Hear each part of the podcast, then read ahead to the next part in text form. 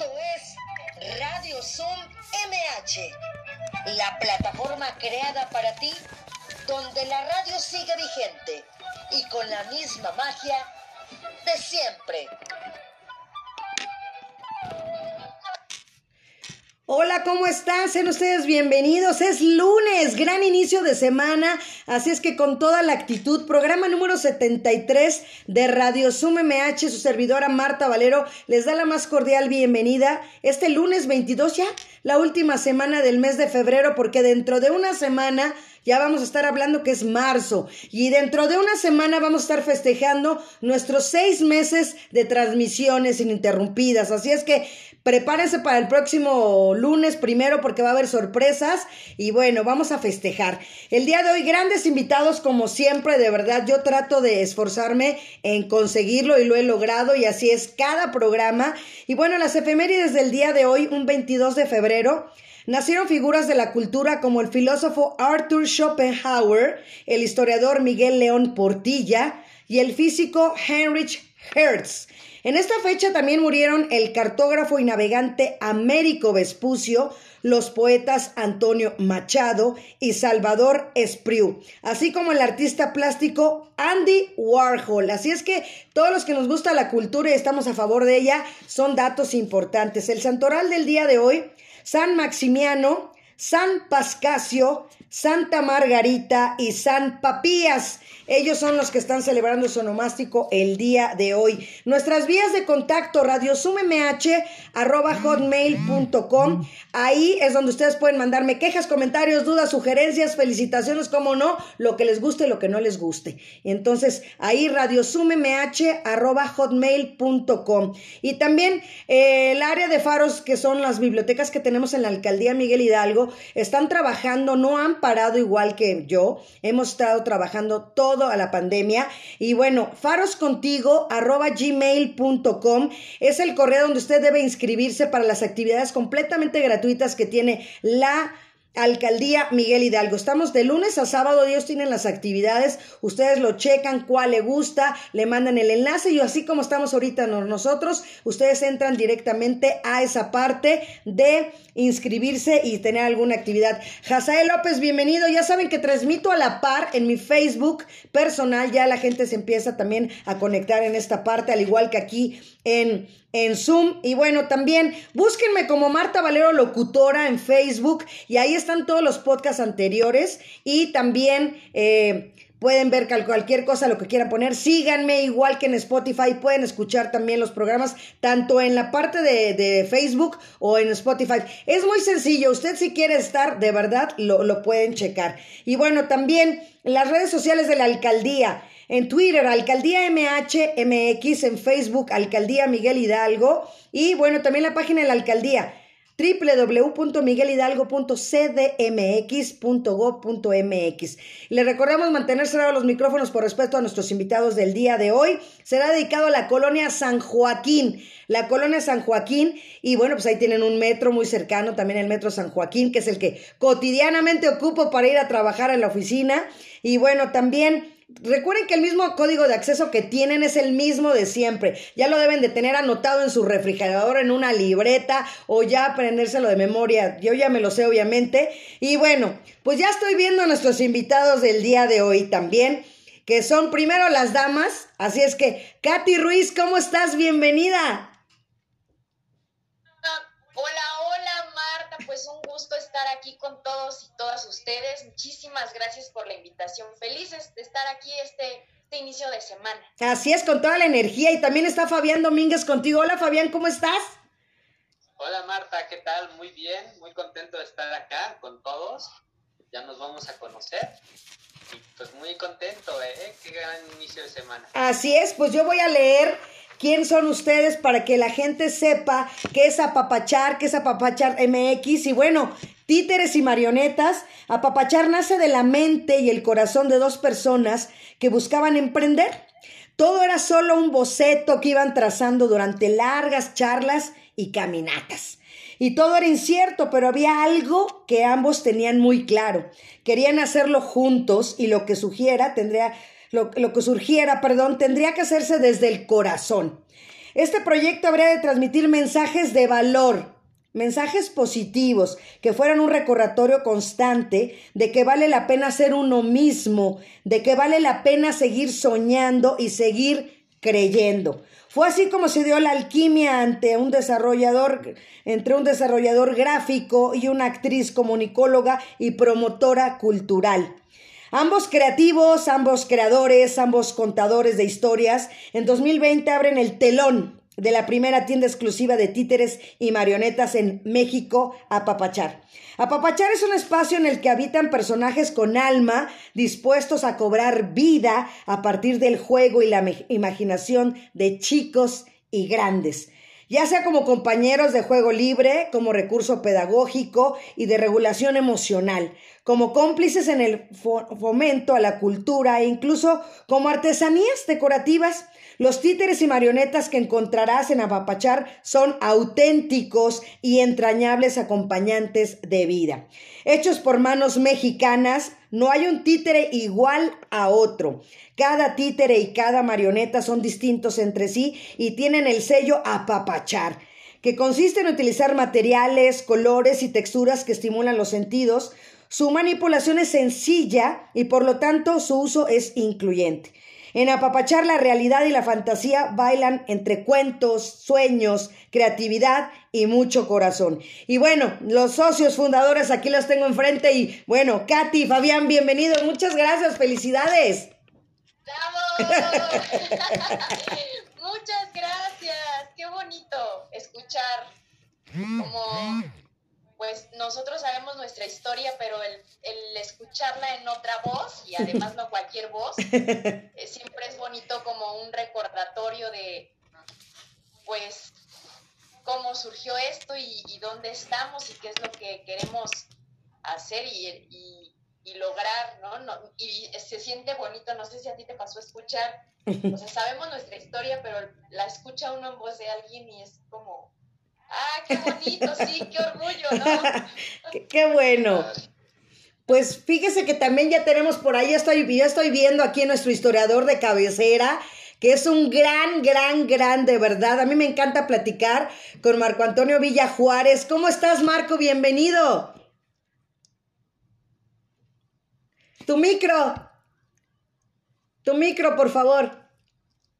Tu micro, tu micrófono. Ya está. A eso. Como dicen, una reunión de Zoom sin problemas de audio y video no es reunión de Zoom. ok, sí, hoy muchas gracias por la invitación. Escuchaba impresionada la, la presentación que hacías de, de tus invitados. Este, muy agradable su labor. Pero bueno, eh, ahorita ya entraremos más en detalles en el transcurso del programa y nuevamente reitero mi agradecimiento y saludo también a tu público ya después de tantas emisiones, ya convencidos de tu destacada labor. Muchas gracias, Marco. Me, me, me, sonrojan y me apeno. Muchas gracias. La verdad es como se los platicaba fuera del aire, que con Katy también, y decirle que, pues cuando hacen las cosas uno con pasión y con amor, es increíble, ¿no? Exactamente, sí, sí, sí. Y afortunadamente el curso de las cosas ha sido este, por demás bueno y muy alentador también para continuar. Así es, muchísimas gracias. Yo participé de esto, pues. Exacto, ustedes están desde el principio. Así es. Pues adelante, pues vamos a, platicar con ellos para que nos platiquen exactamente Katy y Fabián, eh, que se remonten a esa época, a esa fecha, eh, cómo surgió, cómo se conocieron entre ustedes, Katy.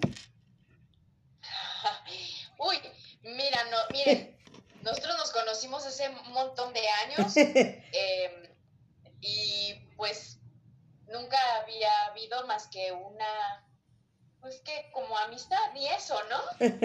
Bueno, nos encontramos ahí por azares de la vida. Bienvenido Moisés Montaño, quédate. Después, como 15 años después, o más, 20, pues nos volvimos a ver después de ya cada quien su camino y entonces nos volvimos a ver y nos vimos con otros ojos con los ojos del amor, de la ver qué pasa, de ver si, si intentamos una historia juntos. Ujú. Y así fue, y entonces por eso decimos que esta, esta papacha nació desde el amor.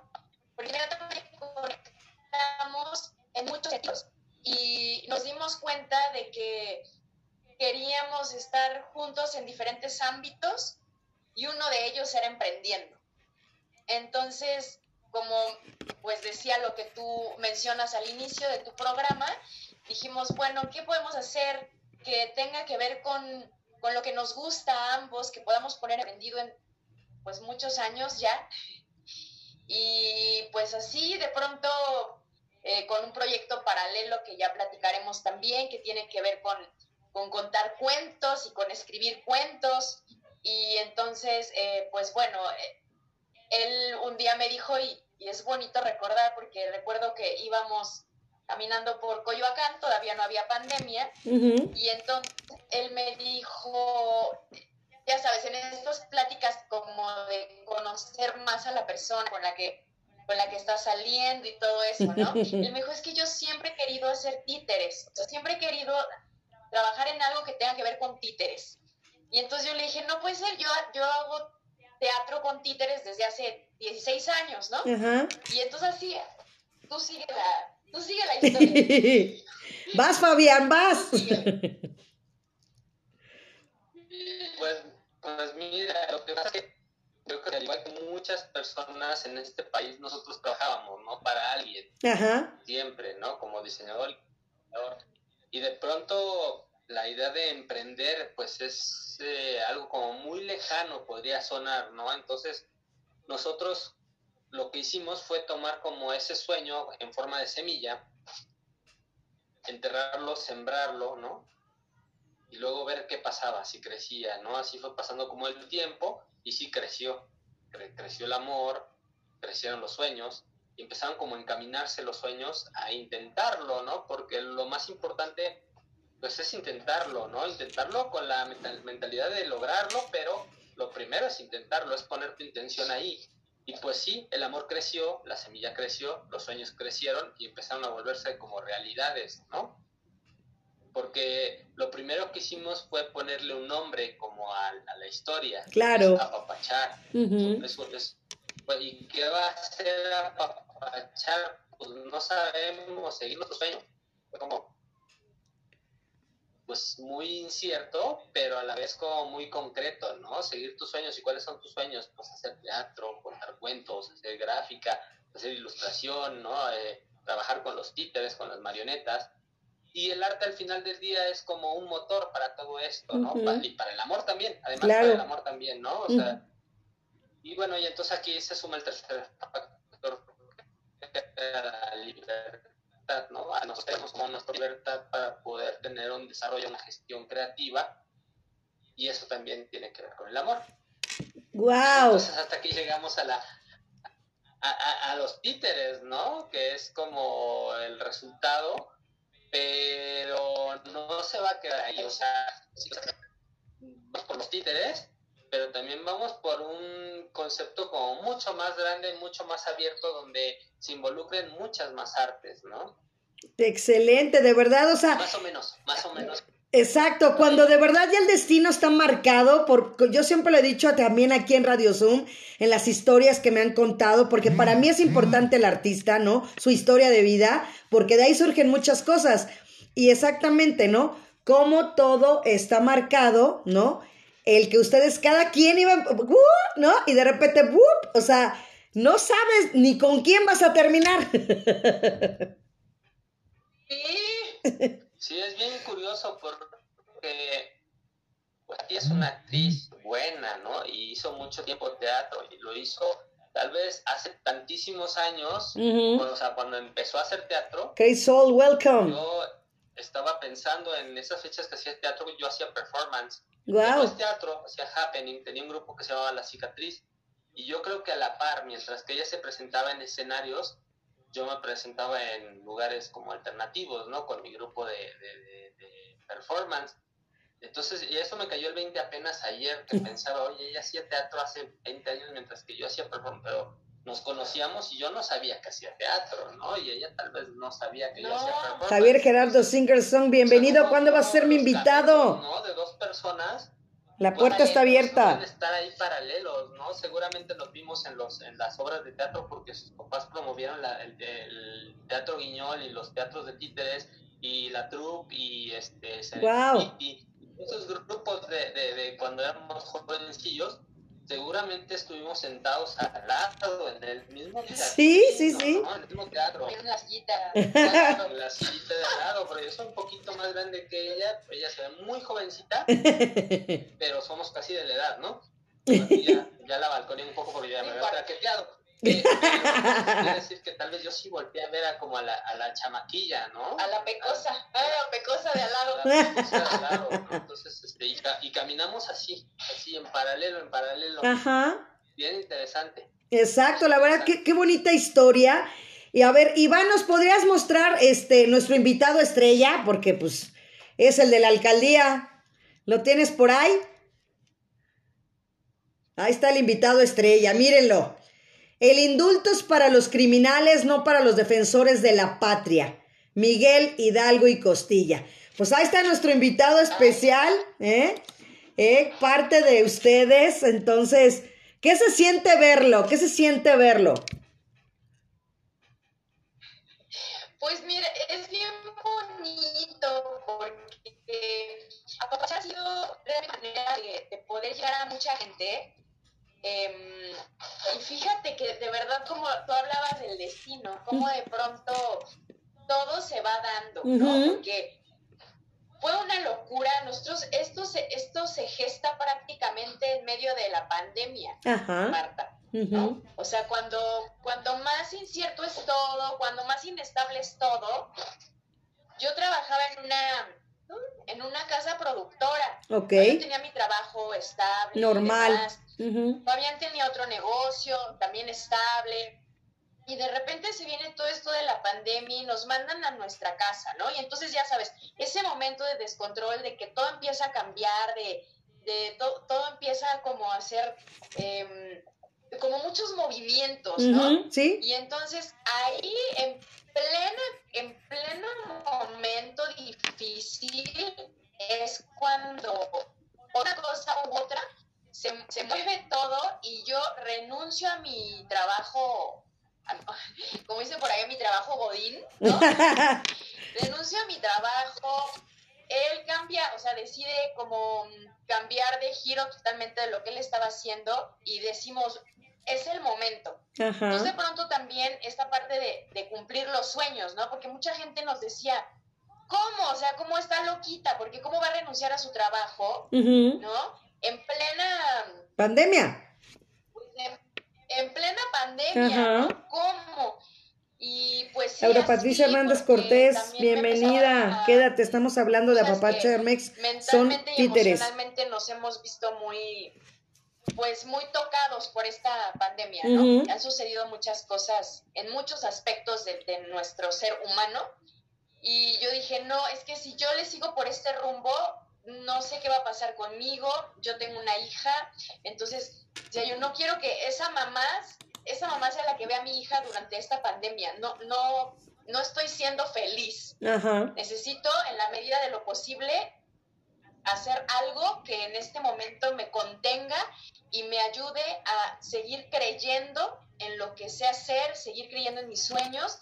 Y entonces igual volvemos a las historias paralelas porque también él, como desde lo que él hacía, también fue un momento de, pues como de rompimiento, de cambio.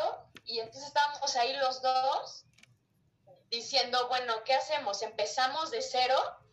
Pues sí, empecemos de cero. Entonces, Qué honor, Roberto Mitsuko, bienvenido. A ver cuándo también es invitado al programa. Mucha emoción porque gracias también a la pandemia, o sea, estos meses han sido, eh, eh, ha sido una, realmente una incubadora de muchas de muchos objetivos, de muchos planes, de muchas metas, y entonces ahora también estamos siendo parte, y eso es bien, pues sí es motivo de orgullo, de toda esta parte de la, de la educación que ahora ha tenido que transformarse. Y Claudia Arista, bienvenida, un abrazo. Presencial, hacer una educación en línea. y que los docentes de este país están haciendo un trabajo impresionante, Titánico. son héroes y heroínas, y de alguna manera nosotros estamos eh,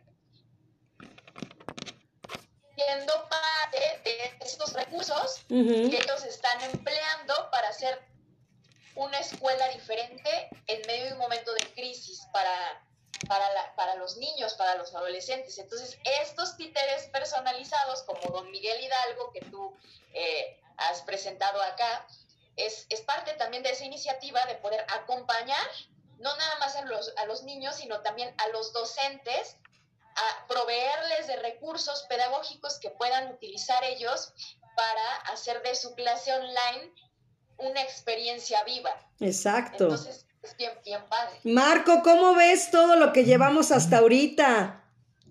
Pues padrísima su labor y en ese sentido también lo que eh, lo que mencionaba al final sobre lo que podamos relacionarlo también como una herramienta didáctica o útil para la educación, pues también es muy valioso, sobre todo eh, tratando de encontrar nuevos puntos de inflexión a estas rutinas virtuales en las que estamos ya implicados, pues yo diría que al 100% la mayoría de, pues, de los que están a mi alrededor están en las mismas. ¿no? podría yo hablar por todos, pero definitivamente es que sí, los entornos virtuales han, este, han llegado a nuestras vidas para posicionarse de, ello, ¿no? Y este recurso que ellos se exponen, la cuestión de los títeres como una herramienta para la educación, pues a mí me parece también eh, muy valiosa. Además, bueno, desde chicos nos gustan los títeres, ¿no? A la mayoría de las personas creo que igual nuevamente no, no meto las manos al fuego por todos, ¿no? Pero yo creo que sí son personajes fascinantes para, para la gran, gran, gran mayoría de nosotros y siempre los vemos con mucha, este, pues con mucha alegría, con mucho júbilo. Carlos Mendoza y Normita, bienvenidos. sus diálogos, todo.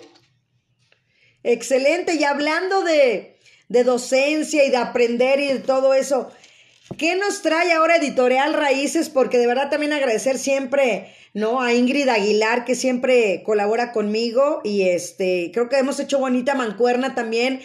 Ustedes son parte importante de, de Radio Sum MH desde los inicios, ¿no? Porque yo le toqué la puerta a Ingrid, me la abrió y aquí estamos trabajando. Sí, pues eso, eh, ya después de varios meses yo sí me siento muy a gusto también, ¿no? con, el, con el asunto.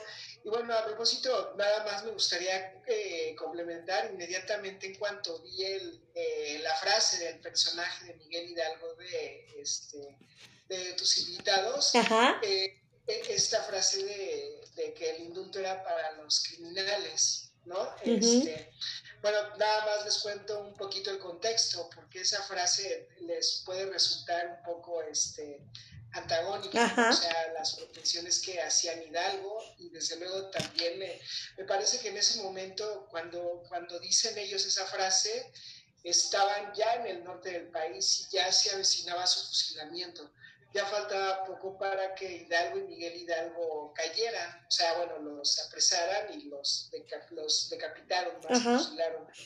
Entonces, en ese momento, lo que el virrey, que era este Francisco Javier Venegas, si no mal recuerdo, que había tenido también orígenes militares, uno de los, de los virreyes más jóvenes que hubo durante tantos años de colonia. Entonces él les dice que depongan las armas, el virrey, todo mediante carteo. ¿no? Entonces él les dice, bueno, depongan las armas y les concederemos el indulto. ¿no? Y entonces es cuando en una carta también, desde el cuartel de Sartillo, tanto este, eh, Miguel Hidalgo como Ignacio Allende, el que estaba con él, le responden que no, que el indulto es para los criminales, que ellos no son criminales, que ellos son defensores de la patria y que van a estar con la suya hasta el final, ¿no? Esa frase de este, el indulto es para los criminales, ¿no? Ellos, orgullosos de sus acciones, fue el periodo de guerra de Miguel Hidalgo pues, y bueno, tanto de Hidalgo como de Allende, de que estalla la independencia, que lo fusilan, pues es de apenas unos meses, ¿no? No se cumple ni el año, pero estuvo lleno de cosas eh, trascendentales que marcaron los años posteriores, ¿no? Entonces, bueno, finalmente ahí es como surge esa frase. Nada más era para complementar el, eh, eh, eso, ¿no? Y también que el público sepa, pues, a qué pertenece, o en qué contexto se dijo ese, ese asunto. Excelente sobre lo que me mencionabas de, eh, Editorial Raíces, pues nosotros traemos en portada lo de el gobierno de Vicente Guerrero, otro, otro personaje. Déjame ir por ellos. sobre el que también pesan algunos mitos eh, fundacionales de nuestra identidad como nación. Aquí está. ¿no? Es ese mismo. este, y como pueden ustedes verlo, bueno, a lo mejor eh, difícilmente se percibe que era un presidente de eh, afromexicano. O sea, ¿esto qué significaba? Pues que tenía raíces, era una afrodescendiente, ¿no? Raíces eh, si no inmediatas o no directas, sí tenía antepasados eh, esclavistas, indios, indios principalmente, bueno, también tanto indio como africano de los tiempos en los que su pueblo, Tixla y otras poblaciones de Guerrero, pues estuvieron, eh, hubo, se extendió muchísima población de estos orígenes, ¿no? Por ahí llegaban, por ahí desembarcaban y bueno, se internaban en el territorio a trabajar en, en distintas eh, actividades agropecuarias. Pero bueno, entonces Vicente Guerrero es un personaje que debemos tener eh, presente porque pues ha marcado o marcó con él, él fue el, el primero que enfrentó una sucesión presidencial en México como país independiente. Eh, primero fue Guadalupe Victoria, vinieron después las elecciones y el gobierno de este personaje. Pero ¿qué pasó con Vicente Guerrero? ¿Por qué es importante? Porque bueno, antes de su fusilamiento, pues él participó, más bien él estuvo involucrado en unas elecciones turbias como ocurrieron durante muchísimos años más y como al día de hoy también, eh, pues lamentablemente eh, atestiguamos, ¿no? sin la verdad, así como dicen, sin los pelos de la urna en la mano, pero bueno, es un secreto a voces que las elecciones siempre tienen este, procesos pues muy dudosos o muy complejos y no siempre honestos. Pero bueno, Finalmente a Vicente Guerrero le toca en su momento llegar al gobierno así, justamente porque era eh, un personaje que era el, candidato preferido de su antecesor, Guadalupe Victoria.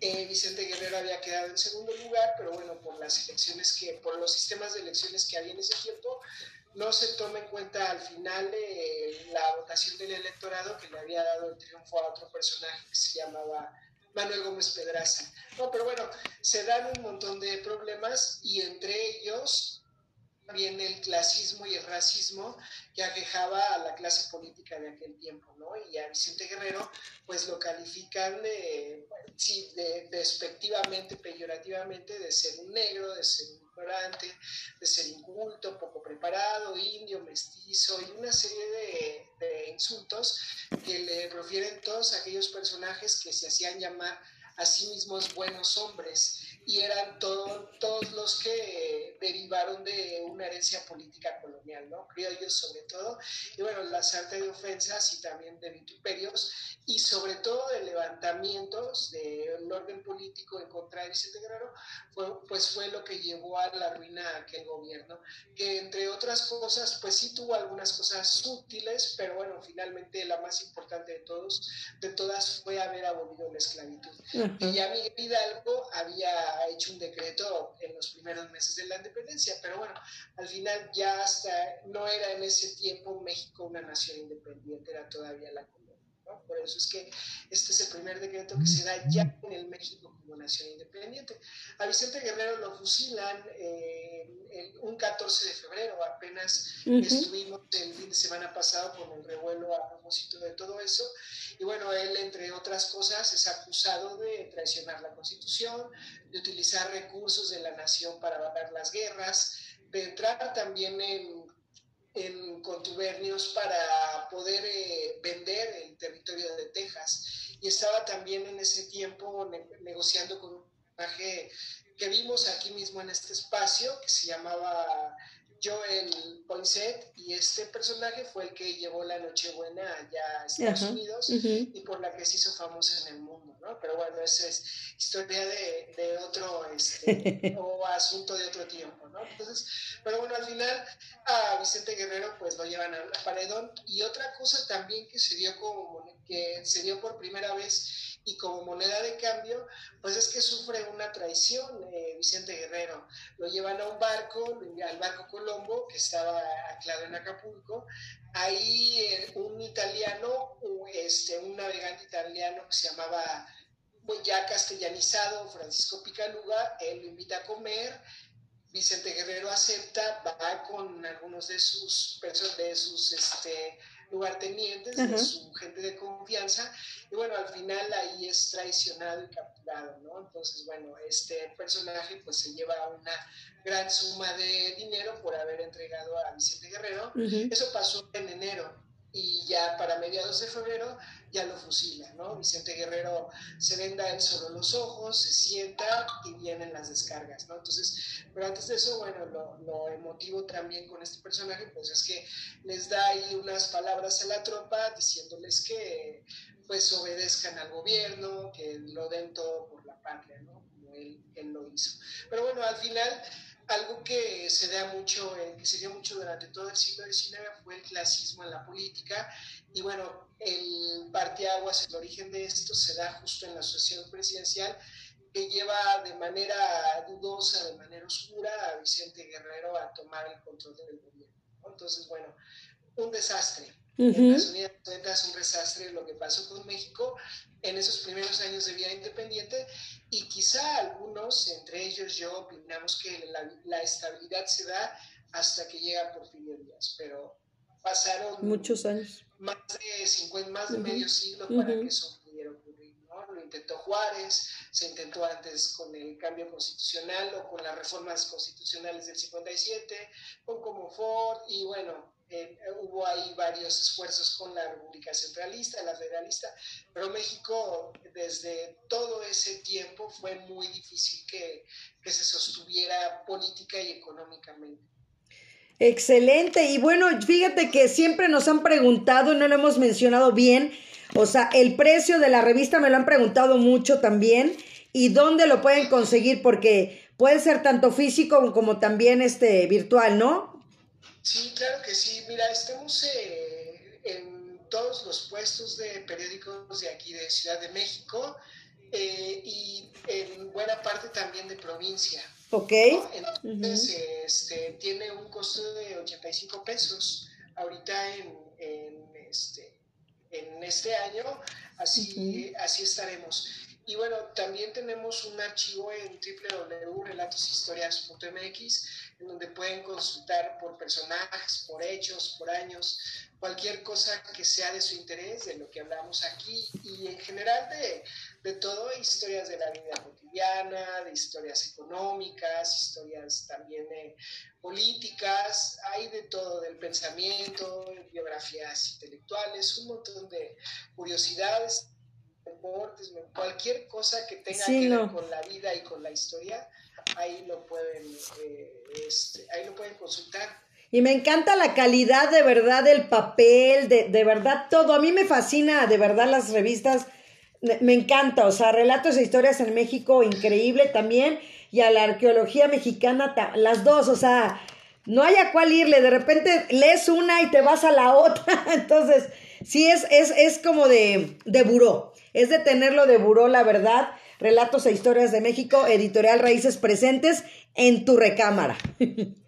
Sí, muchas gracias por tus palabras. Sí, también hay una destacada labor iconográfica, o sea, todo lo que tiene que ver con, con imágenes también es un agasajo para, para quien sea, para los tanto los expertos como los que están iniciándose en estos temas.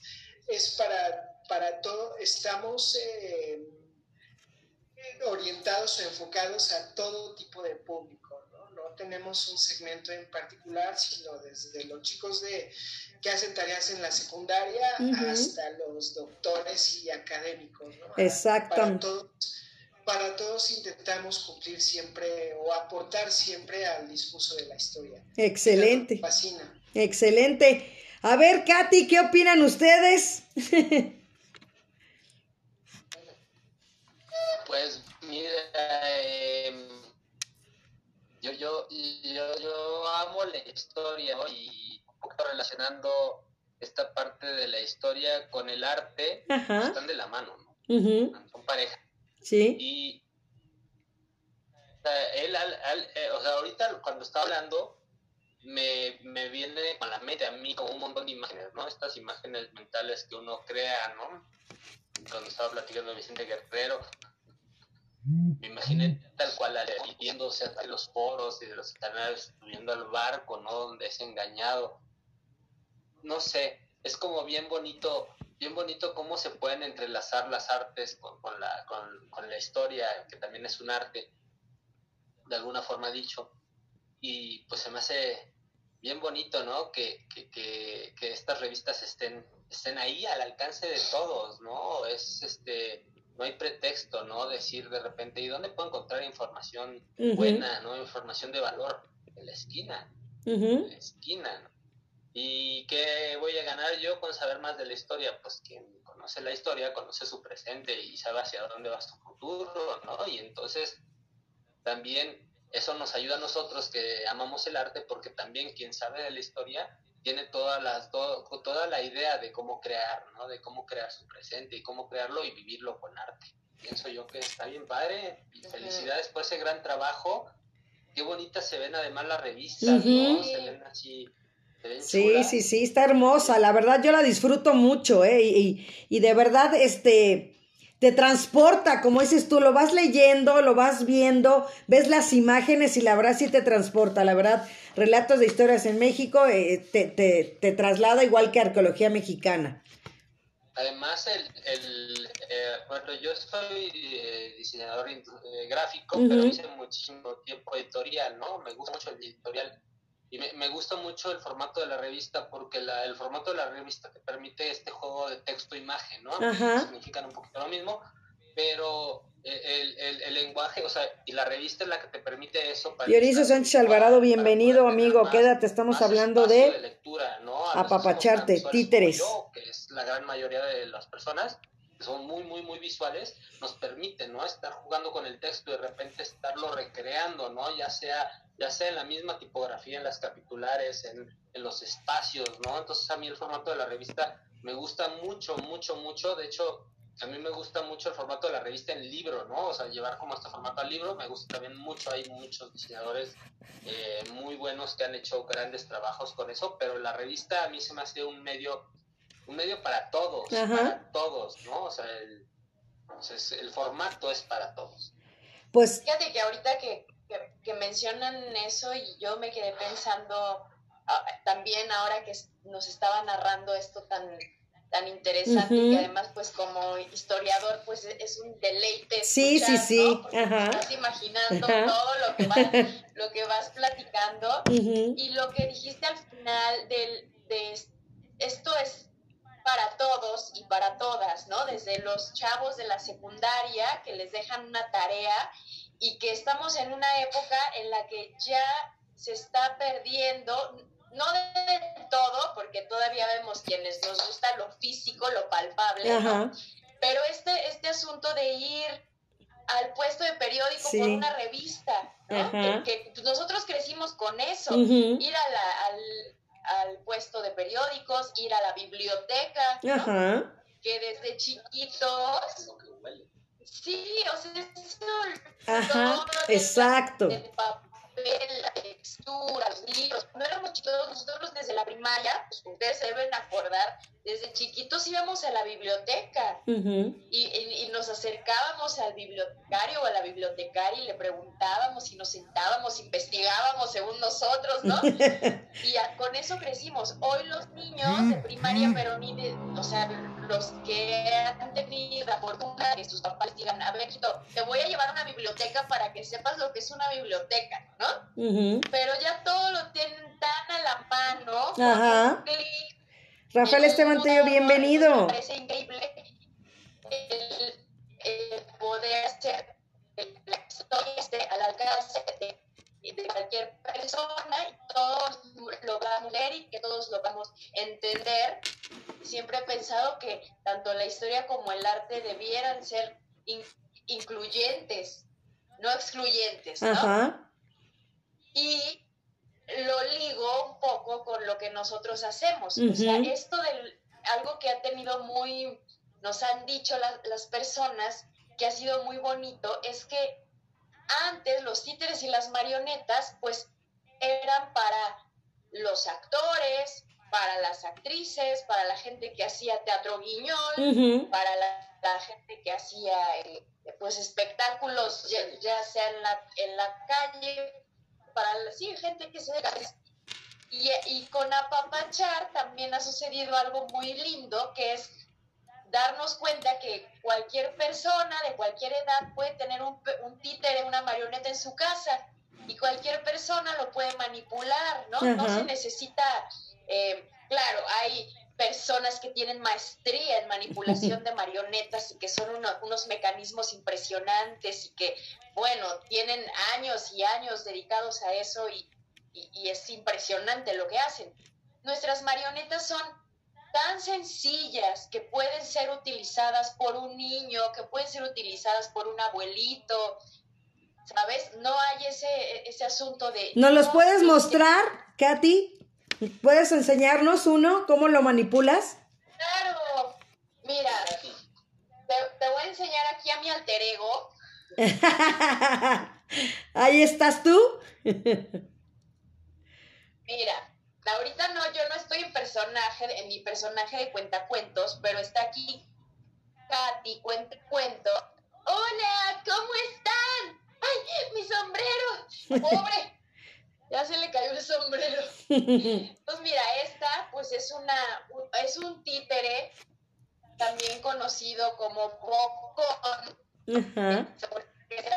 Porque tiene un enorme.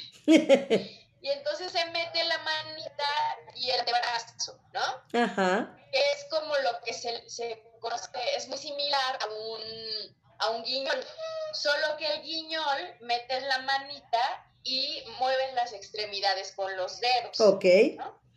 Estos son los, los títeres o bocones también. Y tenemos también las marionetas, que ahorita tenemos por acá una... Mira, qué hermosa.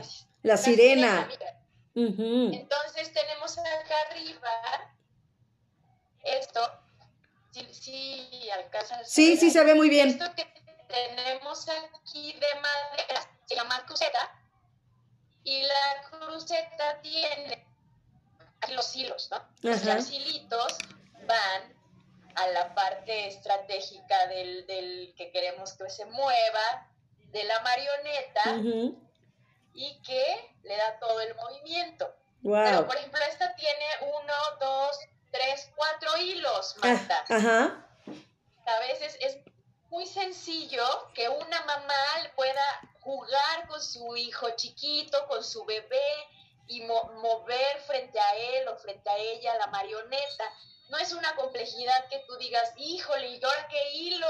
Y se me va a enredar. Entonces, esta parte también de que los títeres y las marionetas sean para todos. Y eso es algo que ha sido bien bonito y, y la gente se ha dado cuenta de eso y todos pueden tener un teatro guiñol en su casa y todos pueden hacer un cuentacuentos en su casa. No tienen que ir al teatro para, para vivir esta experiencia.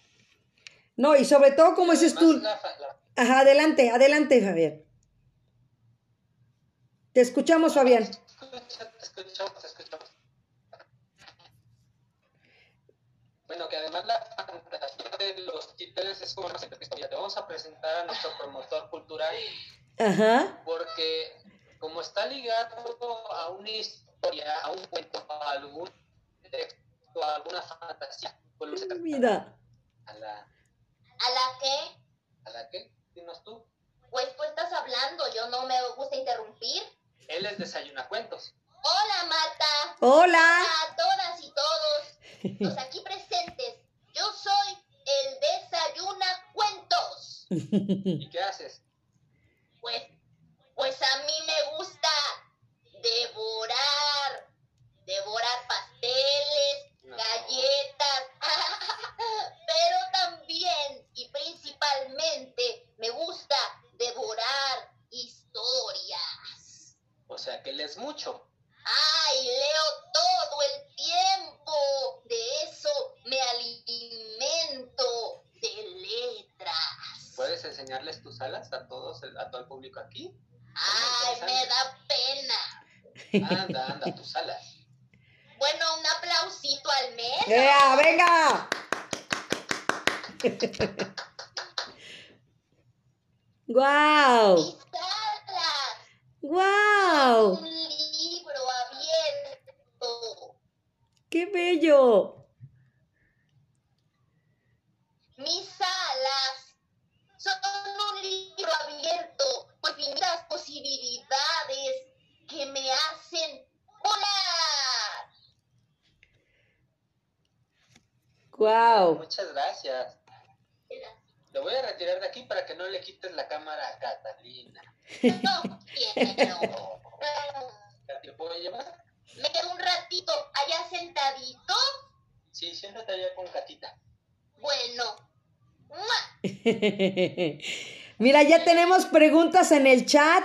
Nos preguntan, ¿desde cuándo les dio el auge de los títeres? Es la primera. Y la segunda, si todos los muñecos se les llama marionetas o cuál es la diferencia.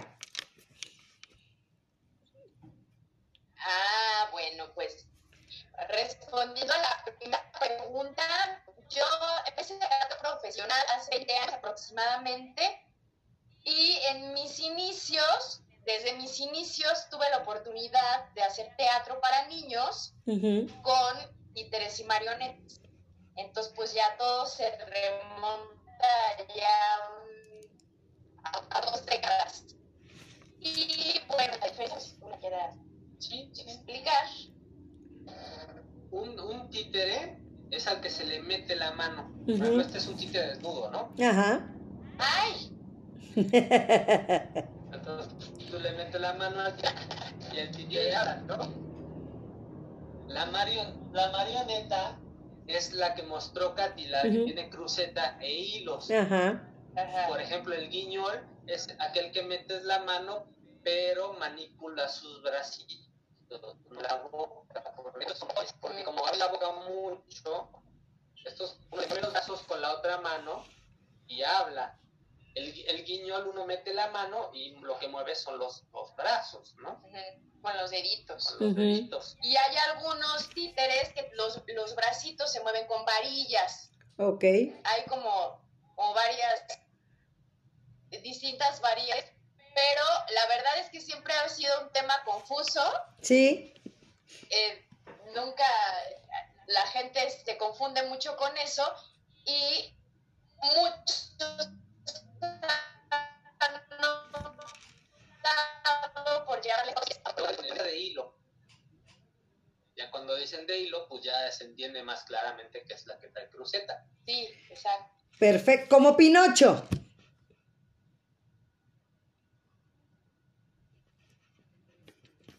Y noches Y en 31 minutos, o los, los mopeds, mopeds, Open. con sus varillas, ¿no? Los bracitos. Exactamente, exactamente. Entonces, ¿qué tal ha sido la difusión con ustedes? El éxito realmente con todos los maestros, con todas las escuelas. ¿Cuál ha sido la difusión que han tenido, Katy?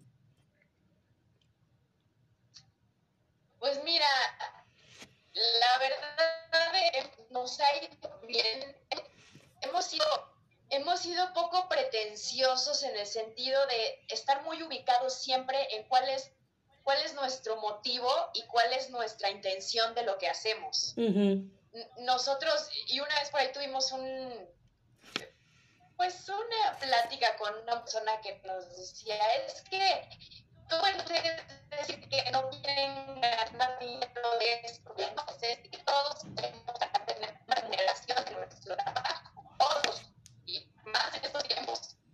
Pero nosotros tenemos muy claro lo que, lo que queremos lograr y están, o sea, viene eso desde nuestro nombre que es apapachar, que es acariciar con el alma.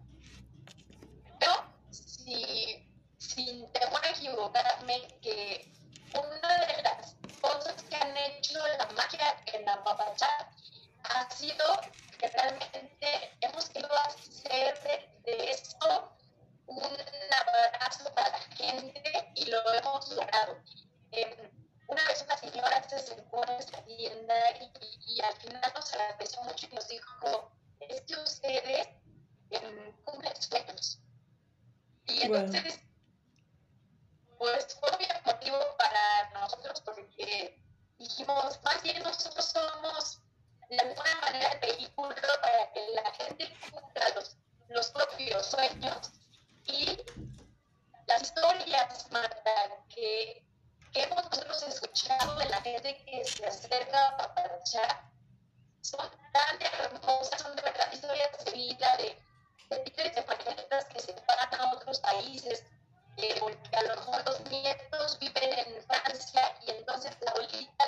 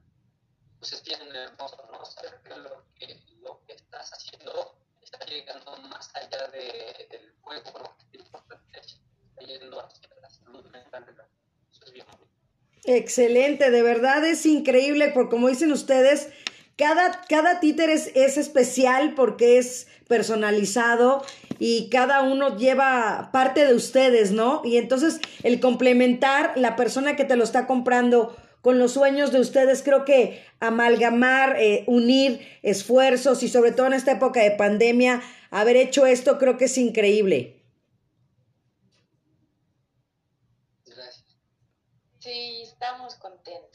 Qué bueno, qué bueno. Marco, ¿cómo ves todos estos sueños unidos en el arte, en la cultura?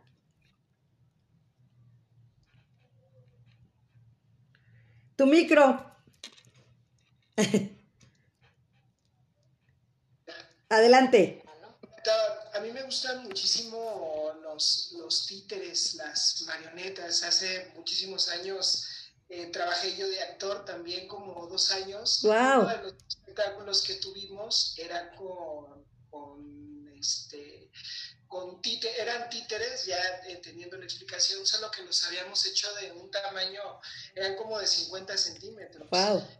Y presentábamos un espectáculo para el Teatro Taller Tecolote, ¿no? Y lo que más me gustaba era cómo el público, cómo los niños se acercaban a querer saludar a los títeres porque de verdad trascendía, eh, o sea, cobraba, los personajes cobraban propia vida, y aunque tú eras el manejador, el niño realmente quería hablar, quería tocar, quería, quería conocer al personaje, quería que le hablara el personaje, y eso ahorita se me tira la piel, de verdad, eso, fue, hace muchísimo tiempo.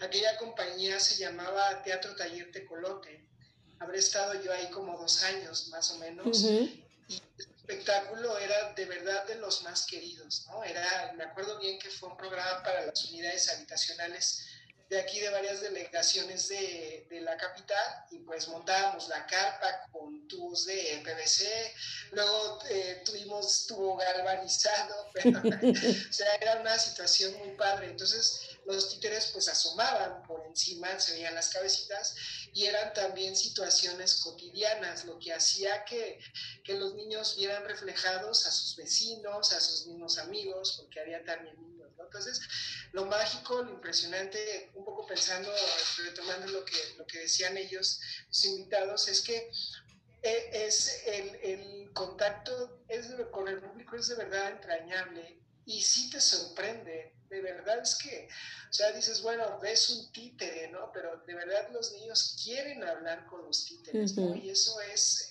es muy especial, es indescriptible, ¿no? Y, y, sí, sí se les llenan de júbilo sus caras y sí esperan, o sea, sí les dejas un sello y eso era de las cosas que a mí más, más me gustaron, o sea, es los títeres para mí también son, y las marionetas en general, incluso porque tengo hijos, sí son una cosa este, eh, muy entrañable, muy, muy valiosa. Ese es el punto.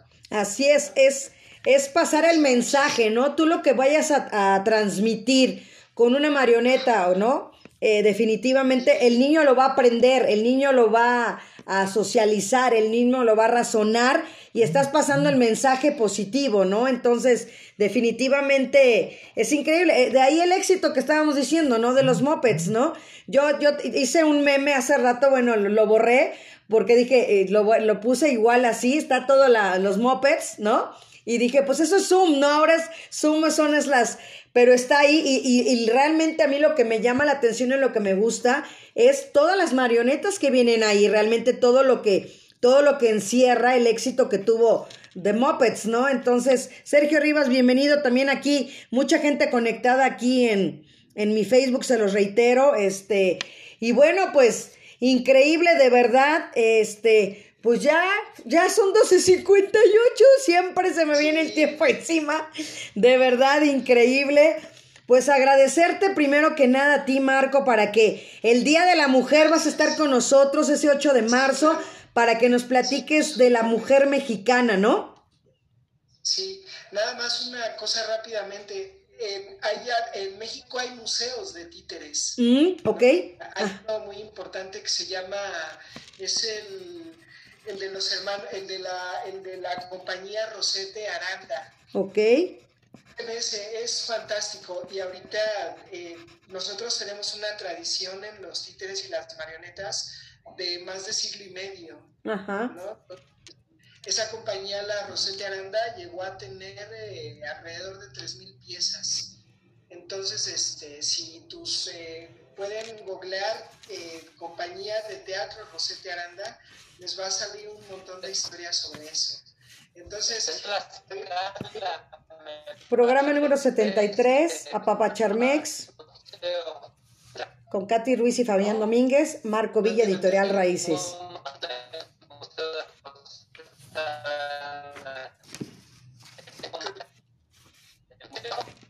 Se está cortando un poquito.